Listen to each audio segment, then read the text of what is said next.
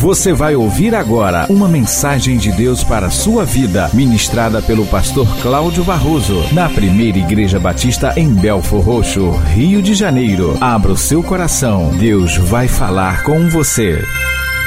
Se você tem a sua Bíblia, você pode abri-la.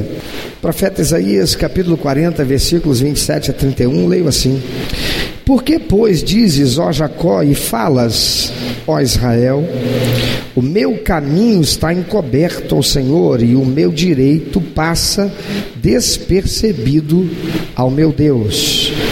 Não sabes, não ouviste que o eterno Deus, o Senhor, o Criador dos fins da terra, nem se cansa, nem se fatiga, não se pode esquadrinhar o seu entendimento, faz forte ao cansado e multiplica as forças ao que não tem nenhum vigor. Os jovens se cansam e se fatigam, e os moços de exausto caem. Mas os que esperam no Senhor renovam suas forças, sobem com asas como águias, correm, não se cansam, caminham e não se fatigam. Você pode ler junto comigo, verso 31, a plenos pulmões, bem forte. Mas os que esperam no Senhor, amados, um dos maiores problemas do ser humano é ser imediatista é querer tudo a tempo e a hora. Nós vivemos na geração fast food, né? Não se tem tempo para parar nem o carro, sentar à mesa para comer. Vivemos sob uma demanda estressante, tudo é para ontem. Nós vivemos no tempo do online. E o tempo do online já foi, ou já está sendo, mas o será é algo desagradável. Se você quer fazer uma experiência, se ainda não a viveu, não é? Espera o seu provedor de internet colocar o seu sinal fora do ar por 30 segundos. Que eternidade para esperar. O humor vai a zero depois dos 5 segundos. Nos 10 ele já está negativo. Já se está correndo para pegar o telefone para ligar para lá e falar horrores por causa desse imediatismo, dessa, dessa urgência que nós temos para que as coisas aconteçam, para que as coisas fluam, para que as coisas sejam. Outro problema sério que enfrentamos por decorrência do anterior é a ansiedade. Se aquilo que esperamos não acontece logo, ah, esmorecemos. Muitos de nós se a resposta de Deus nos parece demorar, perdem a fé e começam a murmurar contra Deus, como os filhos de Jacó, que por causa do seu cativeiro, nesses tempos de Isaías, consequência dos seus pecados, estavam agora desanimados pela ansiedade, a ponto de dizerem: como está no verso 27, o Senhor não se importa conosco, o nosso Deus não se interessa pela nossa situação. Faz-nos lembrar o tempo que nós éramos criança. Se você tem um irmão ou teve uma irmã quando criança, é? que por alguma situação, quase sempre porque você deixou furo, não é?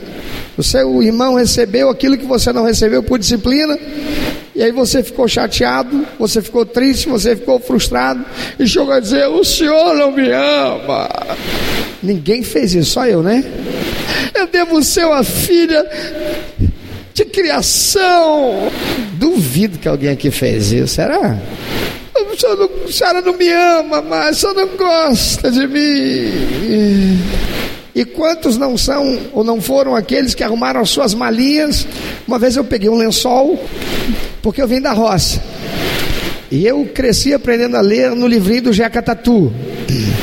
E eu vi muita gente, de fato, passar pela nossa casa, retirantes, trazendo como sua bagagem algo parecido. Eu peguei um lençol, peguei minhas coisas, minhas roupas, joguei ali, lembrei de colocar meu canivete, Coisa de garoto de roça, né? Juntei tudo, as quatro pontas, fiz uma trouxa. Peguei a vassoura, arranquei a vassoura, fiquei com o cabo, enfiei o cabo da vassoura e joguei na, no ombro. Quando joguei no ombro, que cheguei na porta, eu pensei de novo e voltei. É melhor deixar isso aqui, isso não vai dar certo. zangado, aborrecido, chateado, porque mamãe, amados, Israel estava desse jeito, Judá e Israel estavam assim. Eles foram para o cativeiro porque eles desobedeceram a Deus. Eles foram para o cativeiro porque eles desonraram a Deus. Eles estavam lá e eles se lembravam das profecias de que eles iriam ficar 70 anos lá. Mas Deus disse 70, não falou 58, não falou 69. E a palavra de Deus diz que há um tempo certo determinado por Deus para todas as coisas que estão debaixo do sol. Não adianta querer adiantar o relógio. Não adianta querer levar o relógio no relojoeiro para dizer, dá uma resolvida nesse negócio aí, porque Deus está demorando. O tempo de Deus não é alterado por causa do meu mimimi. Dá uma olhadinha para que está do teu lado, vê se tem cara de que faz mimimi. Tem crente que faz. Quando o negócio fica esquisito, ele fica mimimi. Parece, lembra que é menino do chave, né? Do mimimi, mimimi, mimimi. Né? Ih, quanto mimimi estou vendo aqui agora, um monte se denunciando aí. Amados, o profeta Isaías chama a atenção deles para o fato de que Deus não possui as limitações humanas, por isso ele não se cansa quando ele está esperando, nem com o trabalho. Não é como eu e você, ficar esperando uma pessoa. Eu não sei se você é assim, eu sou.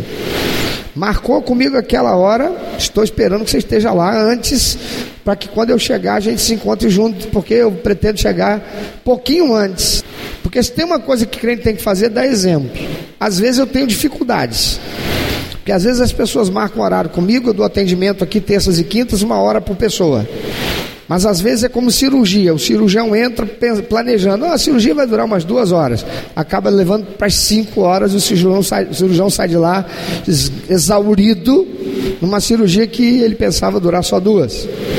E aí, se tem mais gente para operar, está aguardando. Se bobear, não vai nem ser naquele dia, porque o cirurgião ficou sem condições físicas para poder operar, senão vai colocar em risco aquele paciente.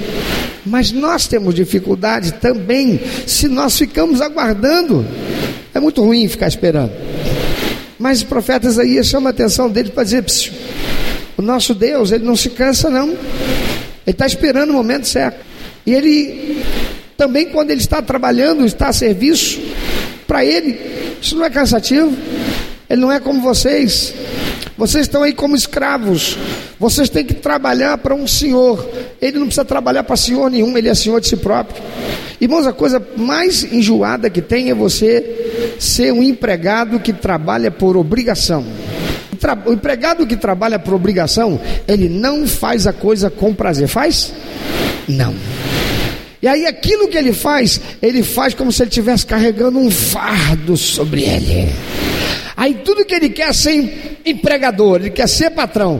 Aí quando ele se torna patrão, ele descobre: eu não trabalhava nada, rapaz, minha vida era mansa. Agora que eu sou patrão de mim mesmo, sou empresário, agora que eu sei o que é trabalhar, hein? Agora eu tenho empregado, da hora dele ir embora, ele bate o cartão, vai embora. E eu ainda continuo aqui. É assim ou não é? Sabe, Deus não se cansa. Porque tudo aquilo que ele faz, ele faz para ele, ele faz por ele. Ele é autossuficiente, só ele é. Além disso, Isaías diz para eles que Deus tem um propósito em tudo que acontece, nada acontece por acaso. Não seria por acaso que eles teriam que ficar 70 anos lá.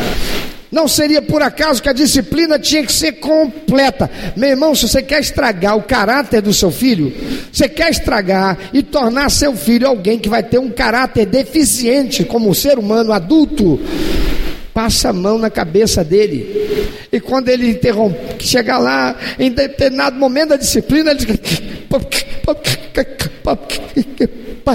Ai, porque por me dar uma chance. E aí você olha para o filhinho, fica conduído, teu coração fica mudinho. Aí você diz assim: tá bom, papai vai te dar uma chance. Você vai estragar essa criança. Você vai ensiná-la que ela tem poder sobre você. Você vai ensiná-la que quando ela o fizer, ela tocará em você. E você amolecerá. E a disciplina não será sentida por ela. e você alterará o caráter dela para ser alguém que, quando adulto, fará o mesmo. Não será uma pessoa de um caráter firme, não aprenderá a ter disciplina, não aprenderá a ter limites, mas Deus não é assim. Quando Deus disciplina, meu amado, não volta atrás um minuto, um segundo do relógio, porque a disciplina de Deus é perfeita. Amados, não foi por acaso, porque nada acontece por acaso quando é Deus agindo. Não foi por acaso, por exemplo, que José é filho preferido de Jacó, mas mimado por ele. A palavra de Deus diz que, falando a respeito de José, que Jacó faz por José aquilo que ele não fez por filho nenhum. Ele compra dos mercadores uma roupa de marca, toda colorida, toda linda, toda chamativa e dá para José. Mais ainda, diz o texto que quando Jacó mandava os filhos para cuidar do seu rebanho, e ele queria saber se eles estavam fazendo alguma coisa errada, como é que está eles lá no campo? Será que eles estão matando lá alguma reis, fazendo um churrasco? Para depois chegar aqui e dizer: Ah, papai, o leão pegou uma ovelha lá e comeu a ovelha. O leão tinha 11 bocas, ou 10 bocas. Aí o que acontecia? Jacó mandava José, diz a palavra de Deus, e José trazia má fama dos seus irmãos para o seu pai. José era um fofoqueiro, meu irmão. Se mulher fofoqueira já é ruim e feio, imagina um homem sendo fofoqueiro. Que caráter é esse? Deus não foi por acaso que depois de Jacó estar estragando o caráter de José, a quem Deus havia escolhido que através dele daria continuidade ao seu plano de salvação em Cristo Jesus, porque algo estava por acontecer na terra ali no futuro, e Deus é presciente, meu amado. Só Deus pode avançar no futuro e saber o que lá vai acontecer. Deus então, não por acaso, usa o propósito do mal. Satanás trabalha para que os irmãos de José comecem a despertar ira contra ele. Eles intentam matá-lo. E numa dessas vezes que José vai, eles o pegam, lançam num poço, com a intenção de que ele morra lá. Um dos irmãos, condoído, diz: Não, não vamos matá-lo. Vem aí uma caravana de Midian, vão vendê-lo como escravo, com a intenção de salvar a vida de José. José é vendido como escravo e ele vai parar na casa de Potifar, lá no Egito.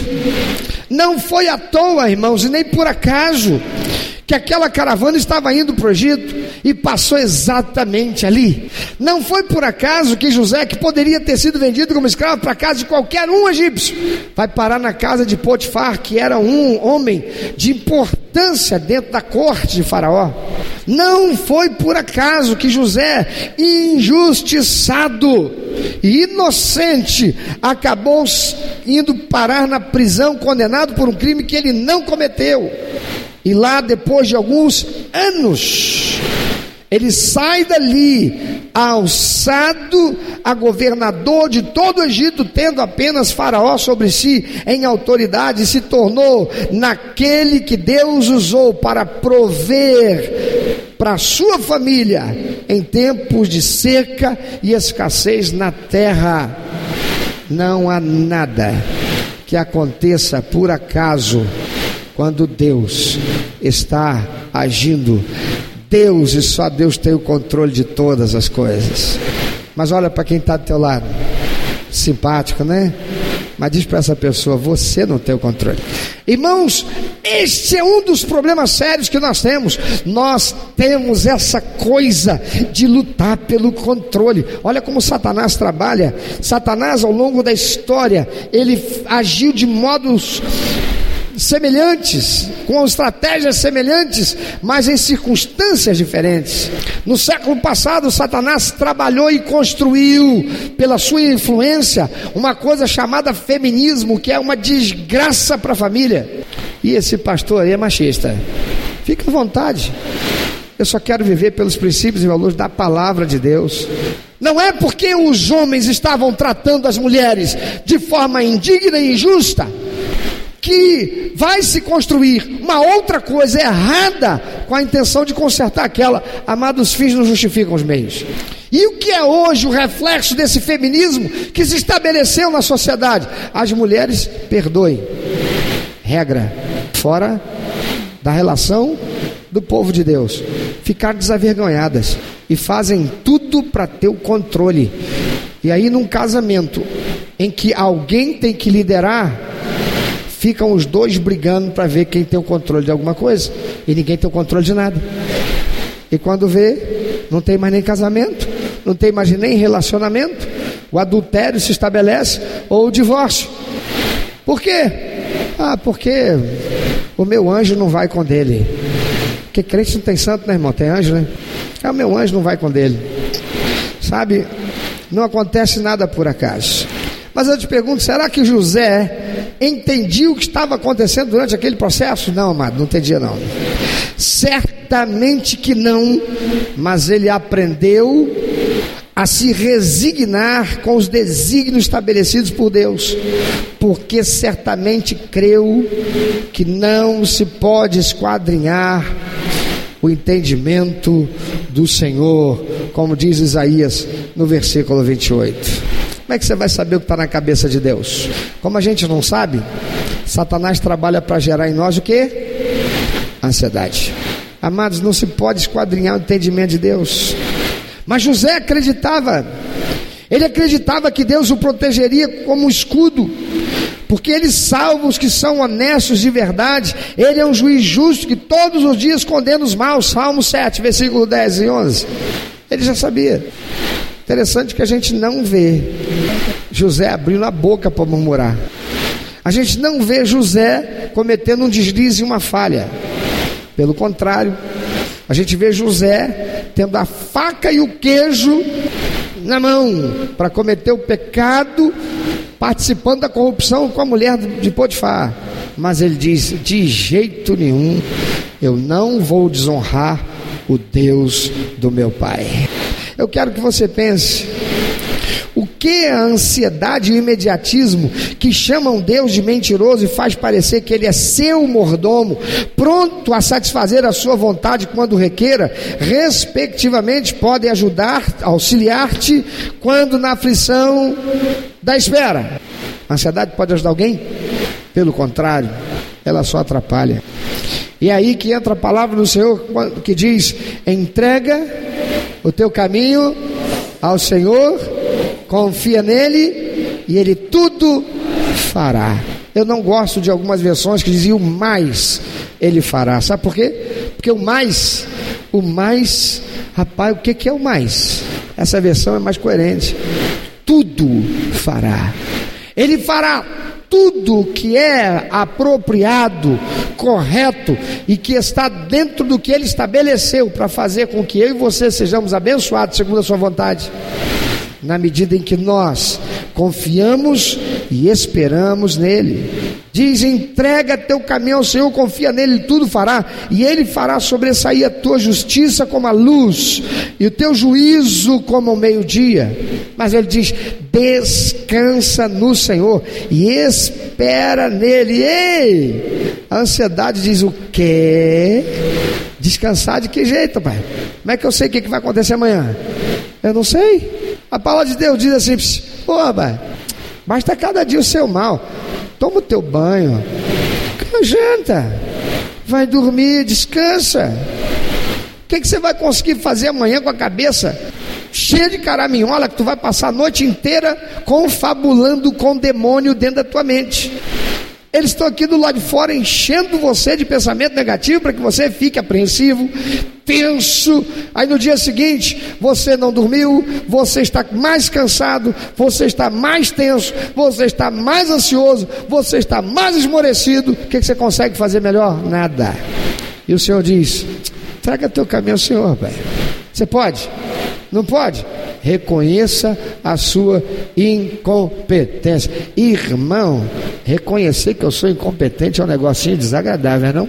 Rapaz, como é que eu vou reconhecer que eu sou incompetente, rapaz? Eu sou o gerente geral do negócio aqui da área. Como é que eu vou reconhecer que eu sou incompetente? Eu sou o pastor dessa igreja. A igreja está esperando que eu reconheça que eu sou incompetente ou eu dê solução para a situação?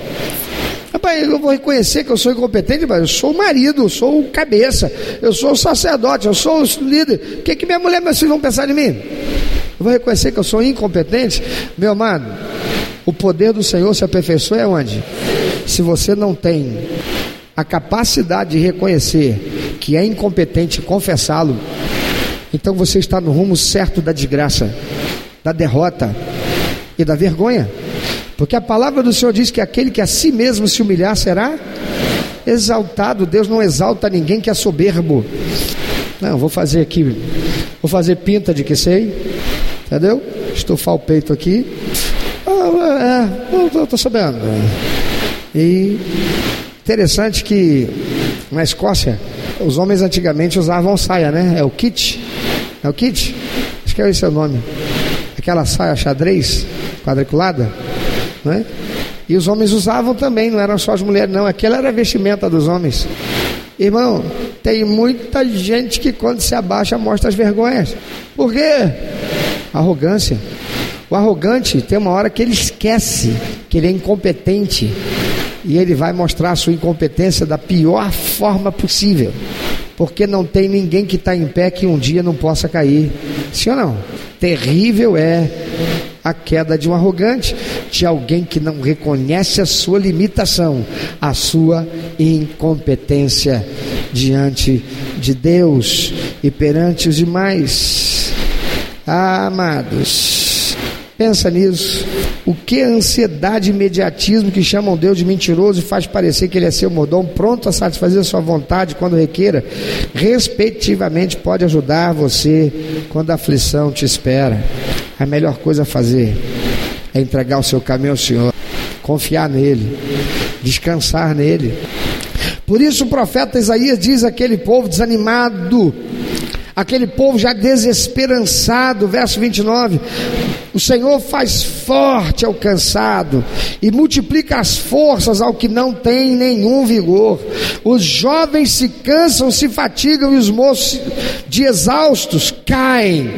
Mas os que esperam no Senhor renovam as suas forças, sobem com asas como águias, correm e não se cansam, caminham e não se fatigam. Ele vai dormir, ela vai dormir, dizendo para Deus com o joelhinho no chão, na cabeceira da cama: Senhor, eu não tenho a menor ideia de como vou resolver esse negócio amanhã, eu não tenho a menor ideia de como é que eu vou sair dessa situação, eu não tenho a menor ideia do que eu posso fazer, eu só sei que a tua palavra diz que eu não tenho controle de nada, mas o Senhor é o Todo-Poderoso Deus e nada escapa ao teu controle. Tua palavra diz que é para eu entregar nas mãos do Senhor, descansar. Então, papai, ó, vou dormir. A bola está contigo. A palavra de Deus diz assim: O Senhor cuida daqueles que são seus e lhes provê, ainda enquanto dormem. Tem crente aqui para fazer essa palavra de Deus ser verdade na sua vida?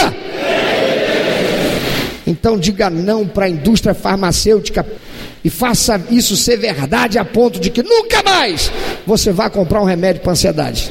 Nunca mais. O profeta Isaías diz para eles: os que esperam no Senhor renovam suas forças, sobem com asas como águias, correm, não se cansam, caminham, não se fatigam. Alguém deve estar pensando: esse pastor deve se achar o super-homem. Eu não, mas eu tenho o super Deus. Faz toda a diferença. E se você acha que eu não tenho problema, bate um papinho com qualquer um membro dessa igreja. Amado, será que é isso que você está precisando? Você tem já se sentido exaurido em suas forças para esperar? É porque você permitiu a ansiedade e imediatismo oprimirem você. O que é que alguém que está oprimido pela ansiedade, pelo imediatismo, consegue fazer com a sua mente? Não consegue raciocinar direito. Tem dificuldade para encontrar o caminho. Está parecendo aquele ratinho largado em um labirinto. Ele não roda para lá e roda para cá, bate a cabeça na parede, ele não sabe por onde sai ou por onde sair. Isso se deve, querido, à compulsão pelo controle da situação todos nós somos tentados. Mas em nome do Senhor Jesus, abra mão hoje de ser a pessoa que tem o controle da sua vida. Não coloca na minha mão. Também não coloca nada da tua esposa nem do teu marido. Coloca nas mãos de Deus. Rejeita isso. Reconheça que você não tem como ter o controle da situação, porque você não é Deus. Lembra da tentação? Ah, Deus sabe que o dia que você comer dessa fruta aí, você vai ser igual a Ele. Você vai ter o controle. Você não vai mais depender dele. Você vai ser a supra-sumo do universo. Reconheça que você não tem o controle, que você não é Deus. E que Deus tem um tempo certo para todas as coisas acontecerem. Quantos aqui sabem fazer um bolo? Levanta a mão. Eu não sei. Mas eu posso garantir uma coisa a você, pela minha observação e pelas tantas vezes que eu vi uma mulher frustrada dizer que o bolo solou. Bolo tem tempo para ficar no forno. Bolo tem tempo para ficar exposto ao fermento. Sim ou não? Antecipa ou prolonga, vai estragar o bolo. E aí, só o pastor Cláudio Barroso para comer bolo solado porque gosta. Mais alguém aqui gosta de bolo solado? Arrumei um monte de concorrente aí. Mas você não vai querer fazer da sua vida um bolo solado. Então não queira que Deus antecipe. Diga para Deus, Senhor, a minha vontade é que o Senhor faça o relógio andar mais rápido. Mas como Jesus, seja humilde para dizer, porém não seja como eu quero, mas como tu queres. Por quê? Porque a tua vontade ela é boa, ela é perfeita, ela é agradável. Senhor, está parecendo boldo esse negócio, Senhor. Senhor, tá amargo esse troço, mas eu creio que o Senhor não erra na medida. Veja a promessa que está ao meu e ao seu dispor, está lá no versículo 31.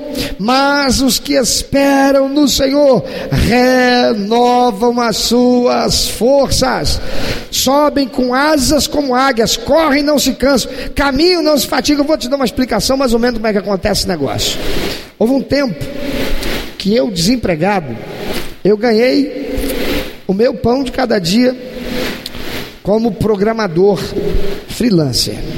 E aí eu fechei um contrato para desenvolver um sistema de gerenciamento para uma corretora de seguro.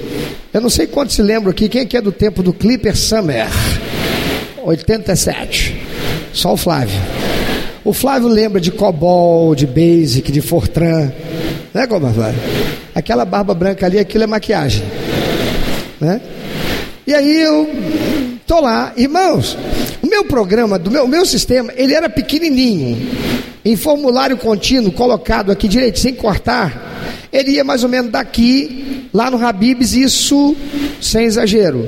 Ele chegou a ter quase 3 quilômetros de folhas, de formulário contínuo, de linhas digitadas de programação.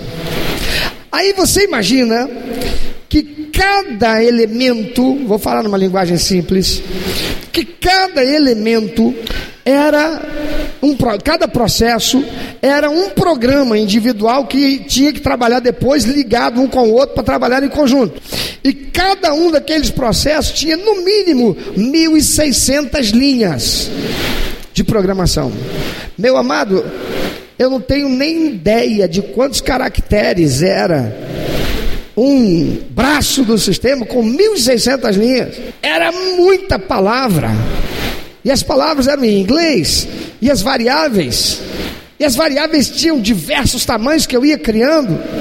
E quando colocava o negócio para rodar, a coisa funcionava direitinho, aí você daqui a pouco criava uma rotina, e essa rotina era uma rotina para ser buscada lá, interferir aqui, e quando você colocava para teste, dava defeito, pô, deu um problema.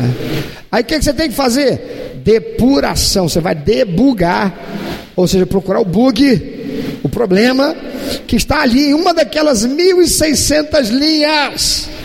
Irmão, quem aqui já tentou fechar o caixa e por causa de centavo não achava o infeliz do centavo de jeito nenhum? Alguém aqui? que delícia! O horário de sair é 5 da tarde, eram 10 da noite, você ainda estava lá, refazendo e refazendo e refazendo, e você não achava o bendito do centavo. E tinha que fechar. Pois eu me lembro de uma noite que eu saí quase duas da manhã. Eu cheguei e falei: Quer saber o negócio?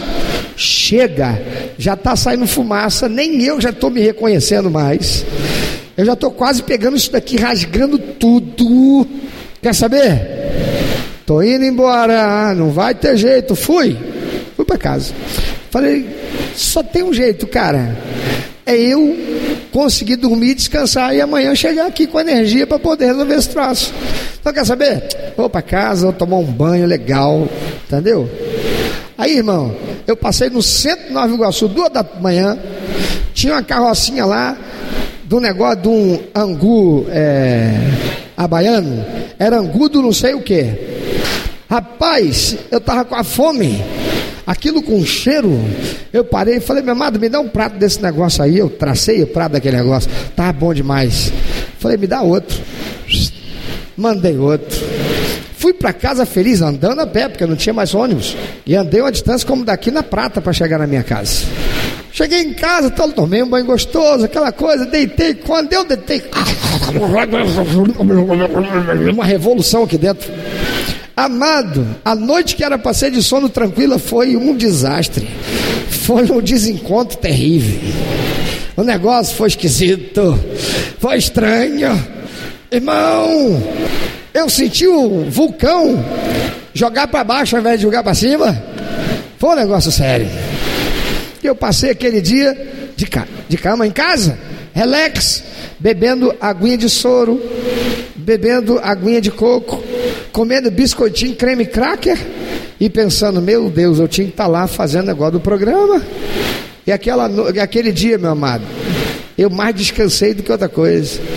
E naquela outra noite, já resolvido o negócio, depois de tomar uma cada de Imosec, né? Uh, eu fui dormir, dormi uma noite gostosa. Dois dias depois, estou chegando cedinho no escritório. Pego aquele calhamaço de folha de papel contínuo, formulário contínuo, e vou ler frase por frase daquilo, mas aí me deu um estalo. Peraí, isso daqui deve estar lá naquela rotina. Aí eu fui para a rotina, aquela rotina tinha umas trezentas e poucas linhas. E eu fui lendo, eu fui lendo e fui lendo, e não é que eu cheguei numa palavra, e porque eu sem querer digitei uma vírgula no que deveria ser uma variável, e variável não pode ter vírgula. Pode, mestre? não pode. O negócio não rodava porque eu, cansado, digitei uma vírgula sem querer estava resolvido o problema. Amado, quanta coisa na nossa vida poderia ser resolvido se tão somente nós descansarmos em Deus. Aquilo que eu não vejo hoje, que Satanás não quer que eu veja, ele quer que eu fique tenso, ele quer que eu chegue para minha mulher e trate ela como se fosse um cachorro. Ei, para lá, né? meu filho vem querendo me abraçar. Não me enche o saco hoje não. Hoje eu estou com a macaca. E a família sofre com o pobre infeliz que está possesso da macaca. Quando o que ele deveria fazer é descansa no Senhor, confia no Senhor. Reconheça que você não tem o controle das coisas. Só o Senhor é o Todo-Poderoso e você diz que Ele é o teu Deus, então entrega teu caminho a Ele, descansa. Porque tem muito crente que ainda está lá em Babilônia é porque está fazendo o tempo da sua disciplina ser mais longo. E por quê? Porque ainda não aprendeu o que Deus está ensinando. Deus nos fez para louvor da sua glória, até que eu aprenda a honrá-lo. Eu tenho que aprender. E Deus tem um jeito tão legal de ensinar a gente, irmão. Ele costuma usar uma coisa chamada disciplina. Ele diz lá: Eu amo você, por isso que eu te disciplino. E por que, que ele nos disciplina? Porque nós estamos dando ouvidos a quem não devíamos. Estamos dando ouvidos àquele que só quer o nosso mal, que atua na nossa mente para que nós envergonhemos ao nosso Pai que está nos céus. Então decida hoje, diga: não desistirei. Diga: não desistirei, mas confiarei no Senhor. Farei ser verdade o que a minha boca diz. Eu creio que Ele é meu Deus, então eu vou descansar nele. Eu não tenho o controle, mas renovarei nele as minhas forças pela esperança, pela confiança em Sua promessa de que, por mais que possa parecer que Ele não está nem aí, Ele está assim. Satanás costuma colocar na mente da gente assim, mas Deus, será que Deus não está me ouvindo? Está ouvindo. Porque a palavra do Senhor diz que Ele ouve a oração daqueles que são seus, a menos que você esteja em pecado. Aí Ele deixa você por sua conta, Ele me deixa por minha conta. Mas se nós o buscamos, Ele diz: aquele que me buscar, me encontrará. Aquele que clamar a mim, eu ouvirei. Aquele que bater na minha porta, eu vou abri-la. Então descansa nele. Ele não mente, ele prometeu: Tu, a quem tomei desde os confins da terra, e te chamei dentre os seus mais excelentes, e te disse: Tu és meu servo, a ti te escolhi, não te rejeitei. Não temas, porque eu sou contigo. Não te assombres, porque eu sou teu Deus. Do que é que você vai ficar nervoso aí? Mas eu sou teu Deus. Eu te esforço e te ajudo e te sustento com a destra da minha justiça. Eis que envergonhados e confundidos serão todos os que se irritaram contra ti, tornar-se-ão nada, e os que contenderem contigo perecerão. Buscá-los-ás, mas não os acharás, e os que pelejarem contigo tornar-se-ão nada, e como coisa que não é nada, os que guerrearem contigo, porque eu, o Senhor teu Deus, te tomo pela tua mão direita e te digo: não temas, que eu te ajudo. Aleluia! Isaías 41, 9 a 13. Então eu te pergunto: o que, que você vai fazer? Você vai continuar ansioso, imediatista, crendo na influência maligna em seus pensamentos, cuja única intenção é desmotivar você para que você perca o direito de ter o agir de Deus a seu tempo, operando a seu favor? O que é que você vai fazer? Essa é a pergunta que Deus me manda fazer. Responda para Ele, porque agora é você e Ele. O que é que você vai fazer? Talvez você entrou aqui com um problemaço. Talvez você tenha entrado aqui querendo ouvir, pastor vai pregar e ele vai me dar uma solução. Deus vai falar pela boca dele e vai dizer para mim, ó, vai fazer assim. E não era isso que eu estava esperando, mas é isso que Deus quer que você faça. Ele quer que você viva como verdade aquilo que você diz: O Senhor é o meu Deus, o Senhor é o meu pastor, nada me faltará. Então, Ele está dizendo para você: o que, é que você vai fazer? Você vai continuar querendo ter o controle, você vai continuar guerreando contra as circunstâncias, uma vez que você é incompetente para isso. Há uma força espiritual que conspira contra a tua paz, tua harmonia, teu equilíbrio, tua satisfação. Você não é nada nem ninguém contra eles. Você quer ter o controle da situação? Fica à vontade. Eu vou ficar aqui de cavaleiro observando. Fica à vontade. Amado Deus não entra na nossa batalha até que nós reconheçamos que somos incompetentes. Até que nós reconheçamos e creiamos verdadeiramente que só Ele tem a solução, só Ele é capaz de nos dar a paz que precisamos a ponto de nós, sem nem entendermos como é que é isso, rapaz, eu de repente não consigo entender. Eu estava naquela crise, eu coloquei meu joelho no chão, eu clamei ao Senhor, falei: Senhor, quer saber, Senhor? Eu vou descansar e vou confiar no Senhor. De repente eu fui invadido por uma paz, uma coisa que eu, eu não consigo entender como é que eu não estou mais sem o equilíbrio que antes eu não tinha é porque o Espírito Santo entrou em ação em seu favor. É isso que vai acontecer na sua vida. É isso que Jesus nos ensina quando ele vai para o monte orar e diz para os discípulos: vão para o outro lado. Eles devem ter pensado: ah, ele deve pegar um outro barco, a gente vai agora nesse barco aqui. E era ainda parte da tarde.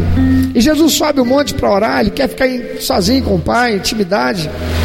E diz a palavra de Deus que já é madrugada agora, e os discípulos ainda estavam remando lá no meio daquele lago que tinha nada mais do que apenas uns oito quilômetros de, uma, de um lado para o outro. Eles não conseguiam vencer a força do vento que era contrário. E aí Jesus vai andando por sobre as águas. E diz a palavra de Deus que quando Jesus vê o barco, a intenção dele era passar pelo barco e seguir. Como que ele diz assim: Deixa eles por conta deles, eu vou, vou chegar primeiro que eles lá. Amado, Jesus não vai entrar no teu barco até que você o reconheça e você clame por ele. Os discípulos viram que tinha uma sombra andando por cima da água e ficaram temerosos que fosse um, um, um fantasma e começaram a gritar. E Jesus se condoeu deles assim: Mas como é que pode ser? Esses caras, rapaz, são muito íngua. Olha só o que eu tenho como discípulo. Oh, sou eu, Jesus. Aí Pedrão grita de lá: Se és tu mesmo, então manda que eu vá andando sobre as águas para encontrar contigo. Jesus diz: então vem. Amado Jesus não parou e não deu atenção até que ele foi chamado. Talvez você esteja sozinho remando contra esse vento, enganado que você tem o controle da situação ou que você pode ter. Você é um crente em Jesus, é alguém que bate no peito e diz eu também sou filho de Deus. E talvez você o seja. Talvez você seja alguém que entregou sua vida e recebeu a Ele como único, eterno, suficiente Salvador. Mas para que você o fez? Se você tem o Todo-Poderoso do seu lado e insiste em andar pela ansiedade, pelo imediatismo, pela autossuficiência. Pedrão pula do barco e vai andando até Jesus. E quando ele está andando, a gente só lembra do Pedrão afundando mas Pedrão andou por cima da água. Por quê? Vós me invocareis, e eu ouvirei. Vós me clamareis, e eu atenderei. Vocês vão bater na minha porta. Eu vou abrir, porque quem busca, encontra. Quem bate, a porta recebe, é aberta. Quem pede, recebe. O que, que você vai fazer? se apropria da verdade que é a palavra de Deus e hoje decida entregar sua vida ao Senhor e confiar nele. Ir para casa hoje sabendo que você tem aquele problemão para resolver amanhã e você não tem a menor ideia de como é que vai ser. E você vai dizer para ele: Senhor, tua palavra diz que o justo viverá por fé. Senhor, isso aqui não é da minha irresponsabilidade, não. Porque, meu amado, se é uma coisa que é consequência do teu pecado, você vai ter que aprender a passar pela consequência. Porque Deus não tira a consequência do pecado, sobretudo para aquele que errou e não reconheceu. Deus não faz como Jacó que passa a mão pela cabeça de José e faz vistas grossas para coisas erradas que ele fazia. Deus nos ama e nos corrige. Ele usa tudo que está ao seu alcance.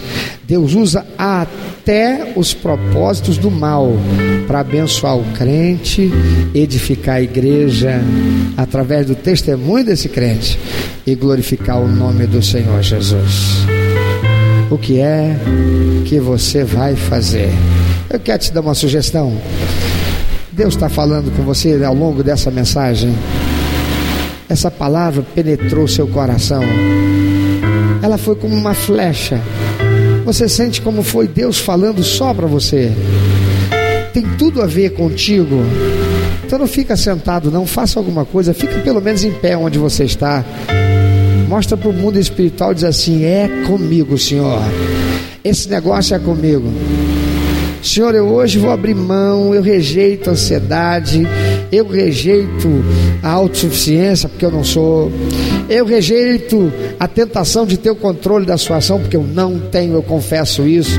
Senhor, eu não tenho a menor ideia de como eu vou resolver esse problema, Eu não tenho a menor ideia de como é que eu vou sair dessa situação que Satanás trabalhou. Olha, essa pessoa se levantou contra mim lá no meu trabalho. Eu não fiz nada por isso, Senhor. Eu estou inocente. O Senhor sabe. Senhor, eu estou enfrentando essa situação e eu não consigo encontrar onde é que está a solução do problema.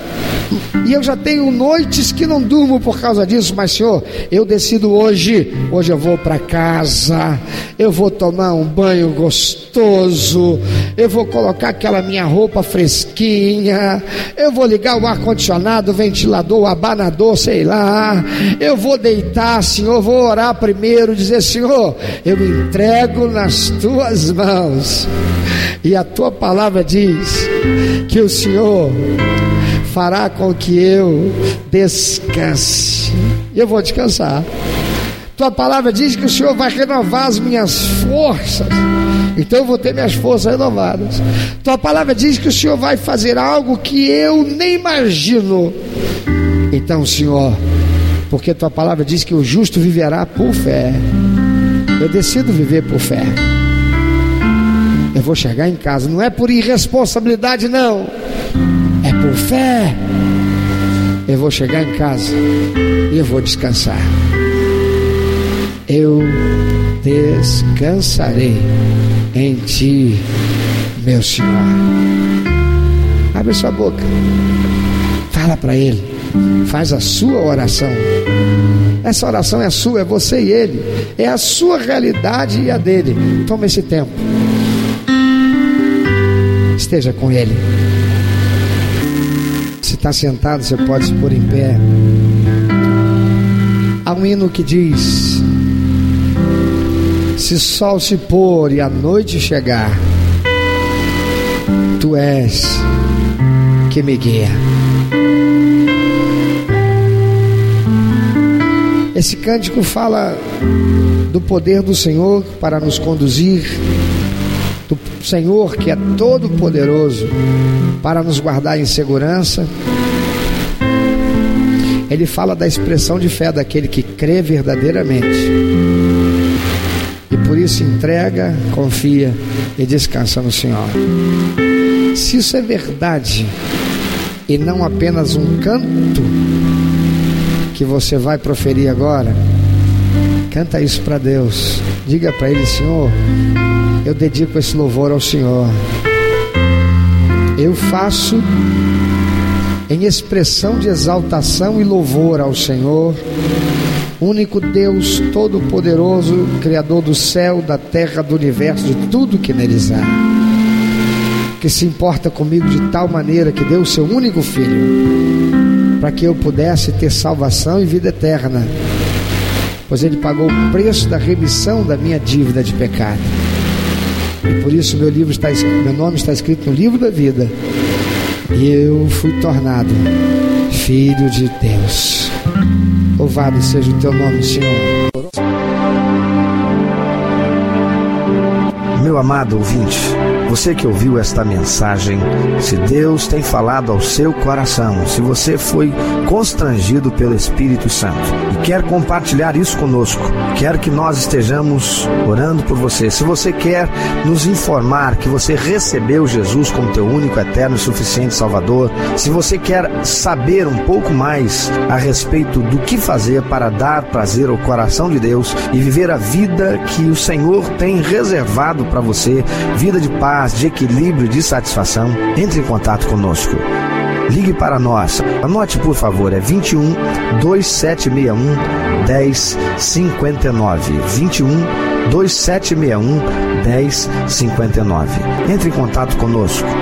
Deus quer continuar falando com você.